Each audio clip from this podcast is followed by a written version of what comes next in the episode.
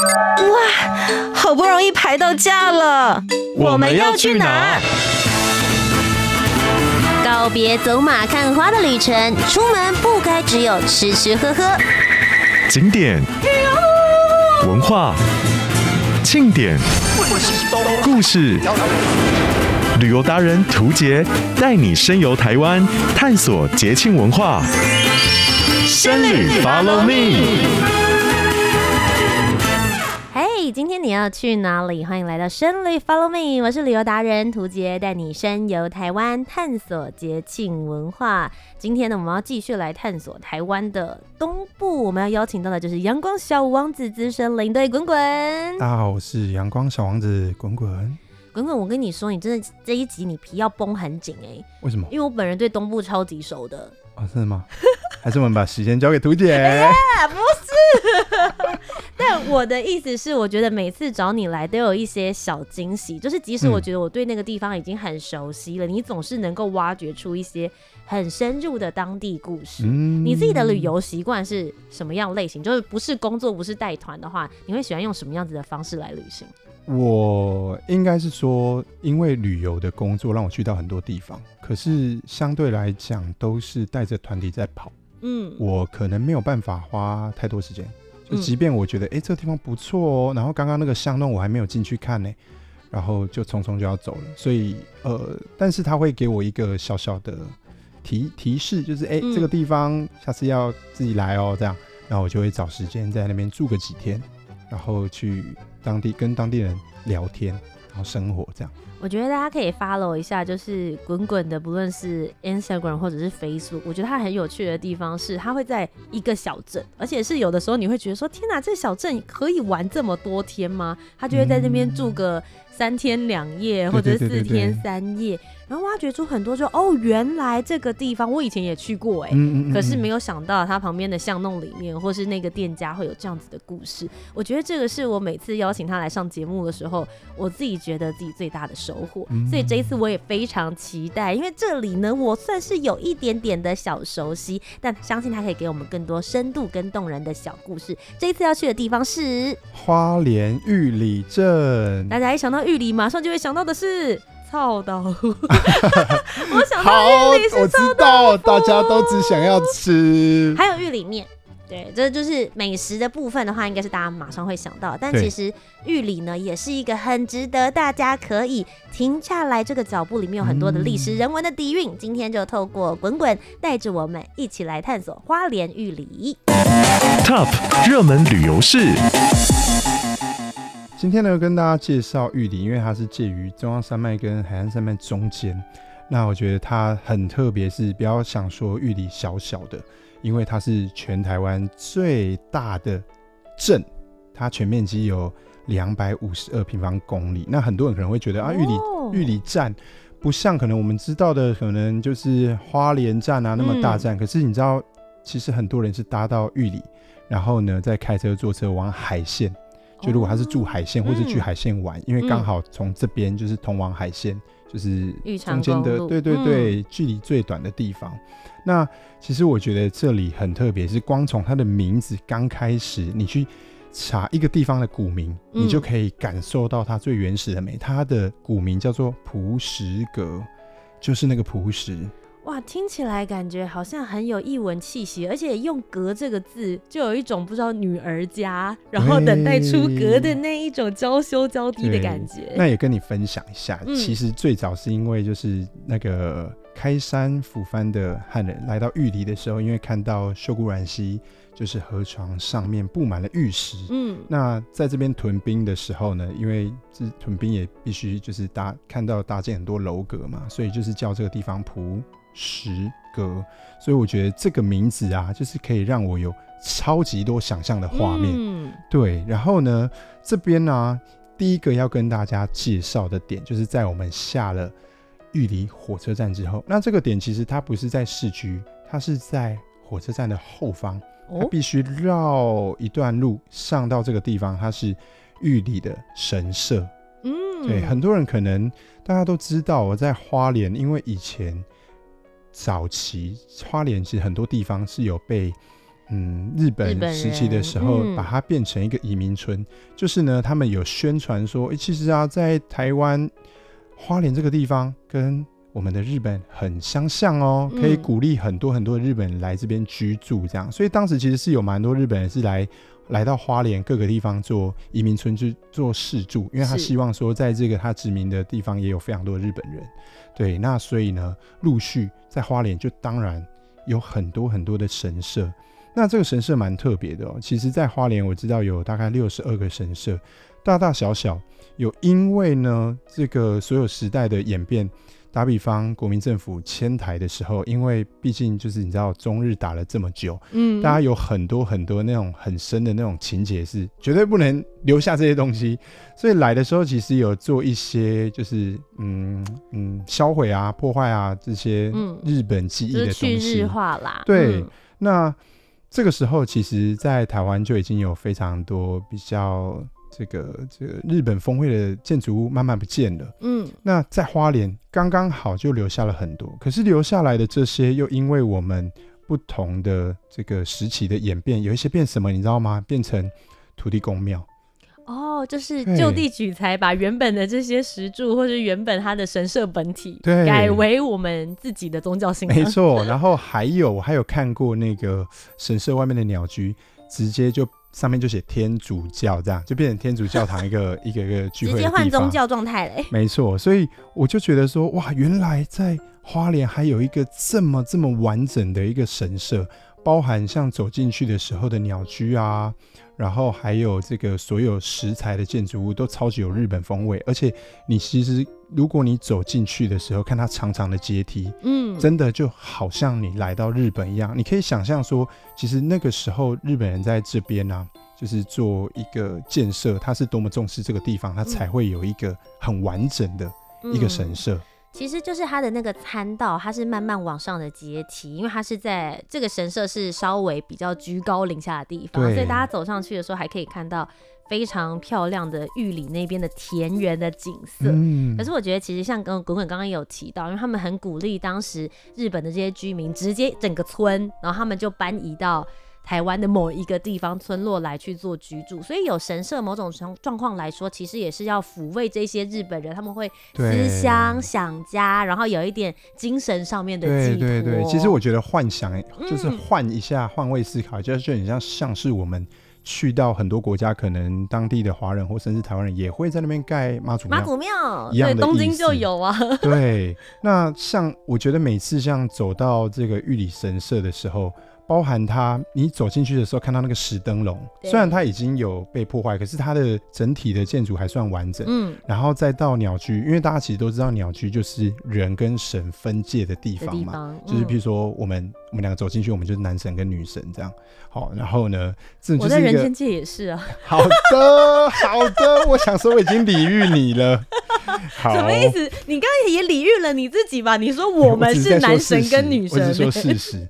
对，那。其实我真的觉得，像保留这么完整的神社真的很少，尤其是，呃，如果你去了解它背后的故事，嗯、你知道，其实，在就是近十年间，它是慢慢的被当地的一些居民，还有一些发展协会，慢慢慢慢自发性的去整理整个步道，嗯、然后去把它修复成现在这个样子。呃，早期的话，因为它实在荒废太久了，嗯，那。根本就没有人知道这边有神社，甚至上来休憩啊，然后像到现在为止是拍网红的一个网红景点的一个照片的地方。嗯，我知道最早哦，我知道在这个整理这一个整个神社的时候，甚至有那个老先生，他说他当年啊结婚的时候是跟着他老婆在神社前面结婚，然后是有当初的日本的一些长官嗯在那边就是帮他们证婚，他甚至有拿照片出来。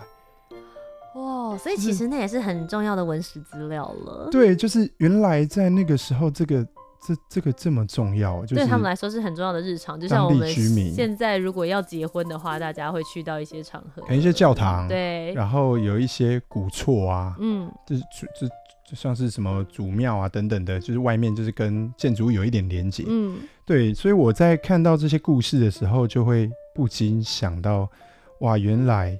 一个一个，嗯，好像这是属于日本人风味的一个地点，但同时他跟台湾有那么深的连接。嗯，对啊，我看到那个那个老爷爷就是拿着照片就说啊，他跟他老婆在这边是在这里结拍结婚照的，嗯，超感人的。然后后来他因为呃对于这一些当地非常非常有嗯情感连接，他才决定跟着大伙一起去整理所有。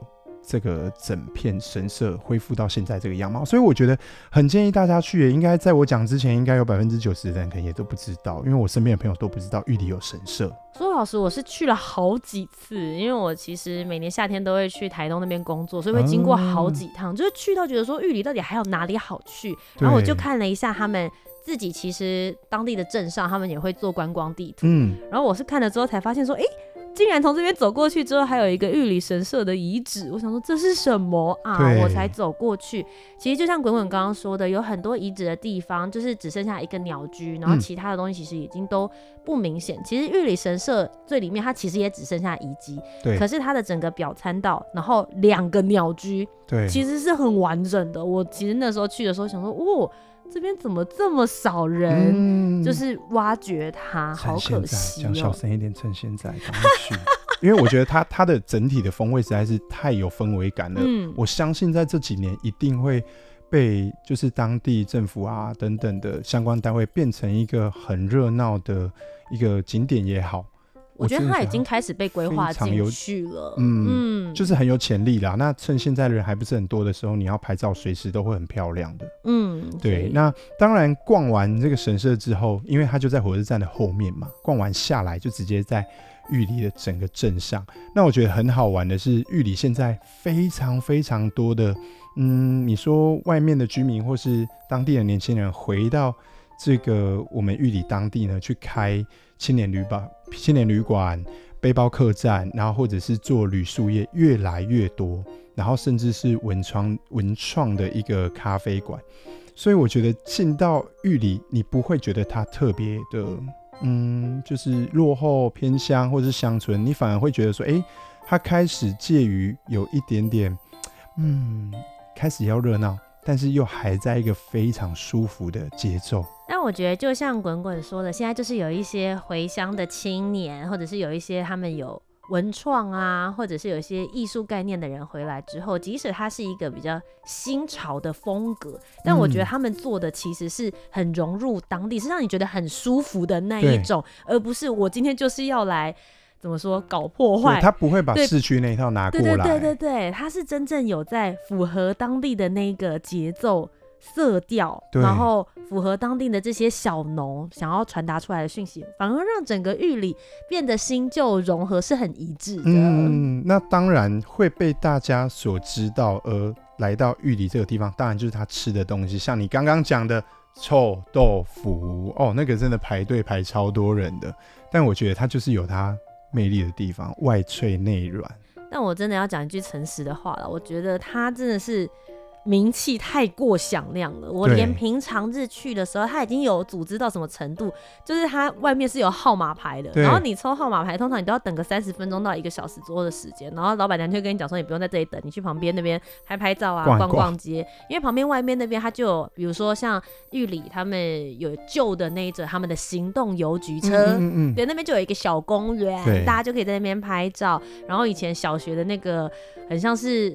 呃，演讲台的那一种感觉，也是在那边可以拍得到，然后就叫你去做别的事情，这样。因为你三十分钟已经算还好了，我上次平日去真的等不止三十分钟，但还好，就是因为它真的名气太过响亮，所以它周围它已经自带流量了，很多很多的摊位。就是也跟着在旁边，所以我那时候在旁边就也到隔壁呢，就是喝木瓜牛奶。你先吃饱了是不是？就是那个浪费一下时间，然后旁边还有什么小小米甜甜圈，嗯，然后还有一些炸嗯猪肉馅饼等等的，我就开始一个一个慢慢吃，反正不急。那我其实很喜欢在一个店家里面，它有同一个属性概念的东西。打比方，嗯，我很喜欢那种臭豆腐店，它还有兼卖豆浆。哦，然后红茶豆浆，嗯、就我会觉得这个就是，嗯，你你就是都是系出同源出来的，懂我就很喜欢这种感可以一次觉。搞定啊！对不然我在这边又要买这个，在那边又要买那个，不然我至少。我至少坐在里面可以就是喝个豆浆，然后等我的臭豆腐。但我觉得真的蛮特别，是它因为这也是好事，就是嗯因为他人很多，所以炸出来上锅你就马上吃到，你不会是就是稍微放过软掉等等，它真的是外酥内软。嗯，但我这个应该不用多说，因为去过的人每一个都就是形容的比我还要夸张。但也就是希望没去过的人可以去试看看，即便他排队排很久，嗯但我觉得就是旅游就是这样，什么都试一试。我可以跟大家分享，就是我在花莲当地的朋友，他后来就跟我讲，就说你们这些人真的是，这是我从小吃到大的口味，我现在要来回味我的儿时回忆，还要跟你们这些人排队。没办法，他他就是红了，他超气，他就是红了。而且我每次只要到就是其他地方，然后跟人家聊到玉里的时候，他第一时间就说、啊，你有可以讲臭豆腐不？我想说现在是怎么样？玉里没有臭豆腐不行，是不是？好，不过给大家另外一个选项，就是你在呃排队的同时呢，嗯它的对面那边的公园旁边其实有一个黑熊的，就是保育馆，有点类似像教育馆。第一个里面是有冷气的啦，嗯，所以就是大家也可以进去里面避个暑。然后再来的话，因为其实花莲这一边的话，其实他们有蛮多的山区，那有的时候大家也会想要来这边，可能两天一夜、三天两夜，你可以走走步道什么的，可能偶尔会遇到黑熊，所以我觉得带着小朋友的话，也可以去看一下他们的这个保育跟生态，其实也是一个很可以寓教于乐的场域。这个是在滚滚分享的上面，我跟大家分享一个小支线，就是大家避暑的好 好地嗯方，里面有冷气房的这个生态馆。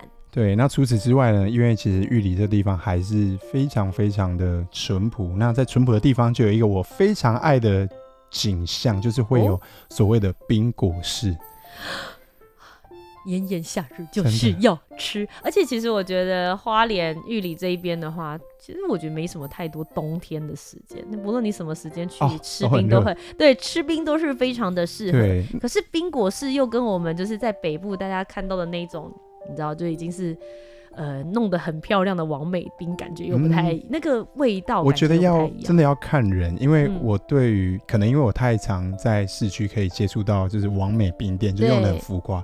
那因为我本身就是小弟，我还是有一个非常老的灵魂，嗯所以我很喜欢看到冰果室那个上面的橱窗摆满水果，他们超会摆的，就是摆满水果就会有一个意象，然后进去的时候你就看它。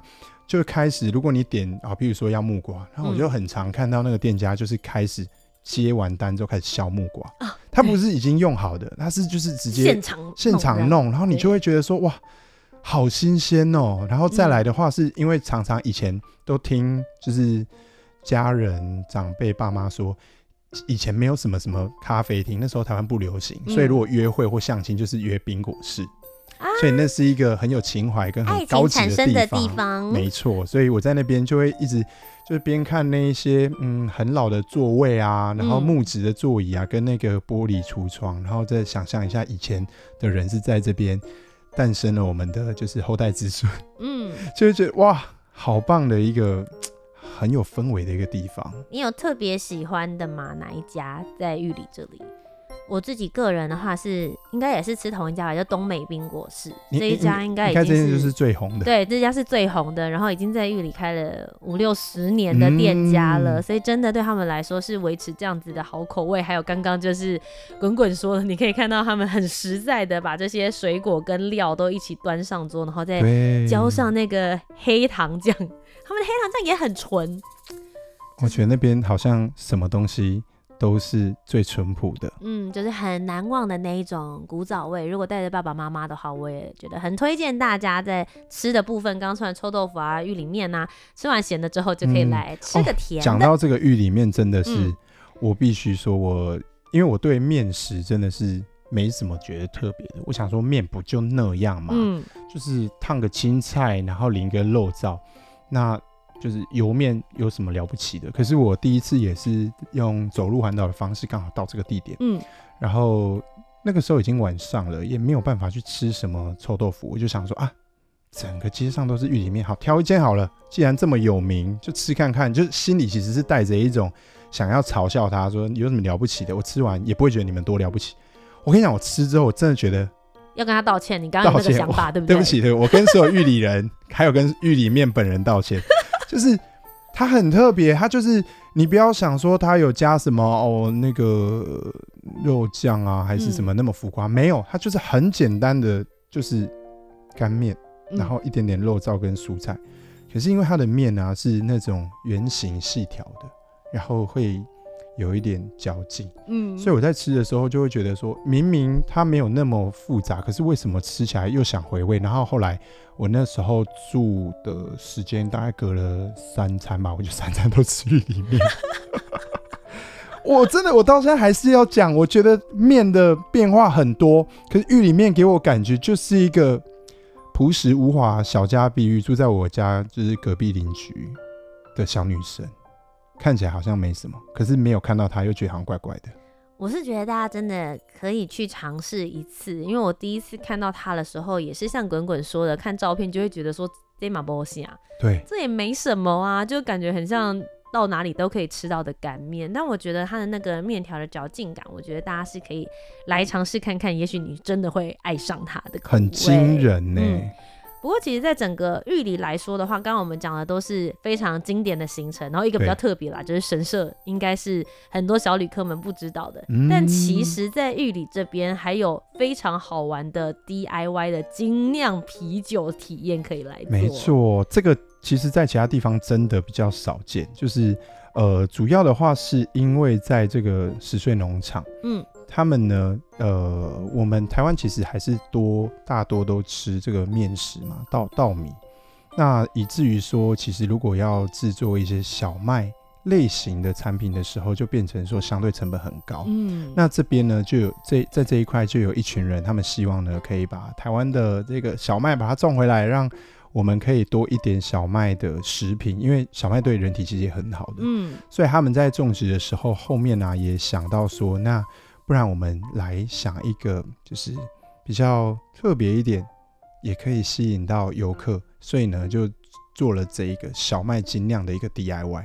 对，那整个过程的话，我知道它其实嗯两个人的话就是才八百元而已，好便宜哦，超便宜。哎、欸，我必须要说，如果他是想说哦，我们是一群种小麦的人，欢迎大家可以来看小麦，跟大家可以做出一个自己的精酿啤酒哦，那感觉完全不一样。对。因为怎么会有人想说自己要做啤酒？对，讲的好像我是酒鬼一样，但是我是说那种体感，一个是觉得好像非常农作物，然后另外一个就会觉得是已经可以端上桌子，然后你会很有成就感的那种对成品了。但我不得不说啦，如果啊，我跟朋友讲说，哎、欸，我们那个去参与那个小麦的一些活动，他们可能没有要鸟我。对，小麦农场。对。但如果你跟他讲说，哎、欸，要不要？我们去喝酒。没有啦，要不要自己去精酿自己的啤酒？你还可以自己贴自己的标啊。对，good 滚滚 good，就仅此一瓶。他们就会比较有兴趣。对，所以去的时候啊，其实包含他在教你怎么样制作这个，就是呃浓化啊、糖化，或者是在发酵的过程中，我觉得一步一步你就会很惊讶。因为我在制作的时候，我也会没有想到哦，原来。做啤酒也蛮复杂的，对对，然后等到它，因为它要等它发酵嘛，然后它会等到事后再很特别哦，他大可可以把已经做好的啤酒就给你带回家，没有，嗯、就等你那几瓶发酵，然后回头寄回去你家。那大概要多久的时间？你要从你做，然后到你等在家里面，想说我的啤酒什么时候会来？大概会是多久的时间？几个礼拜。哦，OK。对，然后我觉得那个中间会有一些期待。我懂，就是你可能已经有点忘了，是什么呢？对，你已经有点忘了，就来的时候，哎、嗯欸，对我有做酒哎，然后就是立马冰起来，然后今天晚上就喝这样。而且我刚刚讲的就差不多，如果两个人的话，我上次我一个人最后就是拿三瓶，哦、嗯，我以为只有一瓶，一瓶好像没什么，啊、就是拿三瓶，那就很可爱，就是小小瓶的，可是嗯，这是我自己做的。特别感觉不同。对，我相信到目前为止，其他地方就我走过，其实还是比较多一点的那种观光工厂，是让你品酒，嗯，然后让你看一下酒的种类，可是不太是你自己做酒这件事情，我觉得蛮蛮有味道的。而且你是可以贴你自己的个人酒标的，对不对？就是你自己可以设计你自己想要贴什么的。就那时候好像是他贴，他贴的吗？就是用他的。哦，现在好像可以嘞，哦，就是他们可以有自你自己可以画，或是你自己可以写这样子，哦、对，所以可以再贴你自己的标在上面。那我要贴我的，对，就是可以放你的照片的。好像不太不太吉利耶，感觉会卖不出去。没关系，我自己喝，我自己喝。哦，所以其实哇，这也是我的新收获，嗯、就是现在可以贴自己的标签、嗯。对，所以我觉得大家如果有机会可以去的话，我觉得会更有那个成就感。对，可以在上面写上自己的。因为玉里就是有稻米，嗯，但如果稻米你不会买米回去，那你就买酒回去。对，这也很棒。可以，可以。但其实他们这边也会有，就是。饭可以吃，对不对？就是他们自己在那里也有很特别的割稻饭。对，在他们里面的话，他们是会用那个客家的花布帮你包起来，所以你在打开它的时候，便当会特别有味道，就会觉得哦，你好像真的有来到客家庄。因为其实，在花莲玉里这边的话，也是有蛮多客家族群。早期的话是、嗯、还是以原住民为主，嗯，对。然后到后来就是汉人进来开发的时候，其实里面呢、啊。有蛮多融合，比如说我们一般的就是闽南人、汉人，然后客家人，嗯、还有原住民，嗯，所以变成说这边现在已经没有这么的。呃，专一的族群，嗯，然后很多很多的多元性，很多元融合啦。我觉得这也是玉里蛮迷人的一个地方，嗯、就你可以看到哦，原来他们在各个角落里面，有的时候你可以看到客家，有时候可以看到原住民，有时候也可以看到汉人，甚至是刚刚讲到的日治时期的时候所留下来的那些日本文化的感受，在这里面呢，其实都在玉里这里融合的，其实算是蛮好的。没错。然后最近的话呢，其实在近几年，就是玉里当地呢推出一个。活动哦，现在一年比一年还要火红。什么？就是玉里路跑啊？没错。你是说在玉里里面吗？对啊，对啊，对啊，对啊。那他会经过一些什么样子的场域？会经过他们那些田间吗？他就是主打经过那些田间，所以你是在所有的稻田中间跑步的。好有趣哦，感觉景色会很漂亮，很漂亮。嗯、那因为它其实像呃，我们那个台铁。火车经过的那个路桥，嗯，其实你在跑步的时候也会经过这一条路。嗯，您说那个红色的路桥是不是？那边很多人拍网美照哎，很漂亮。你不管是平常拍照，或者是你路跑的时候，我觉得那个呃活动组的摄影师啊，真的超会取景的。他拍到几个动态的影像，或是平面的影像，都是跟当地的建筑物融合在一起，就觉得哇。怎么那么漂亮？跑步旁边都是稻田，这样。那之前的话还好，因为毕竟这么远。嗯。可是现在啊，大家知道说，哦，在那边跑步风景这么好之后，它一年比一年还要火红。我记得它。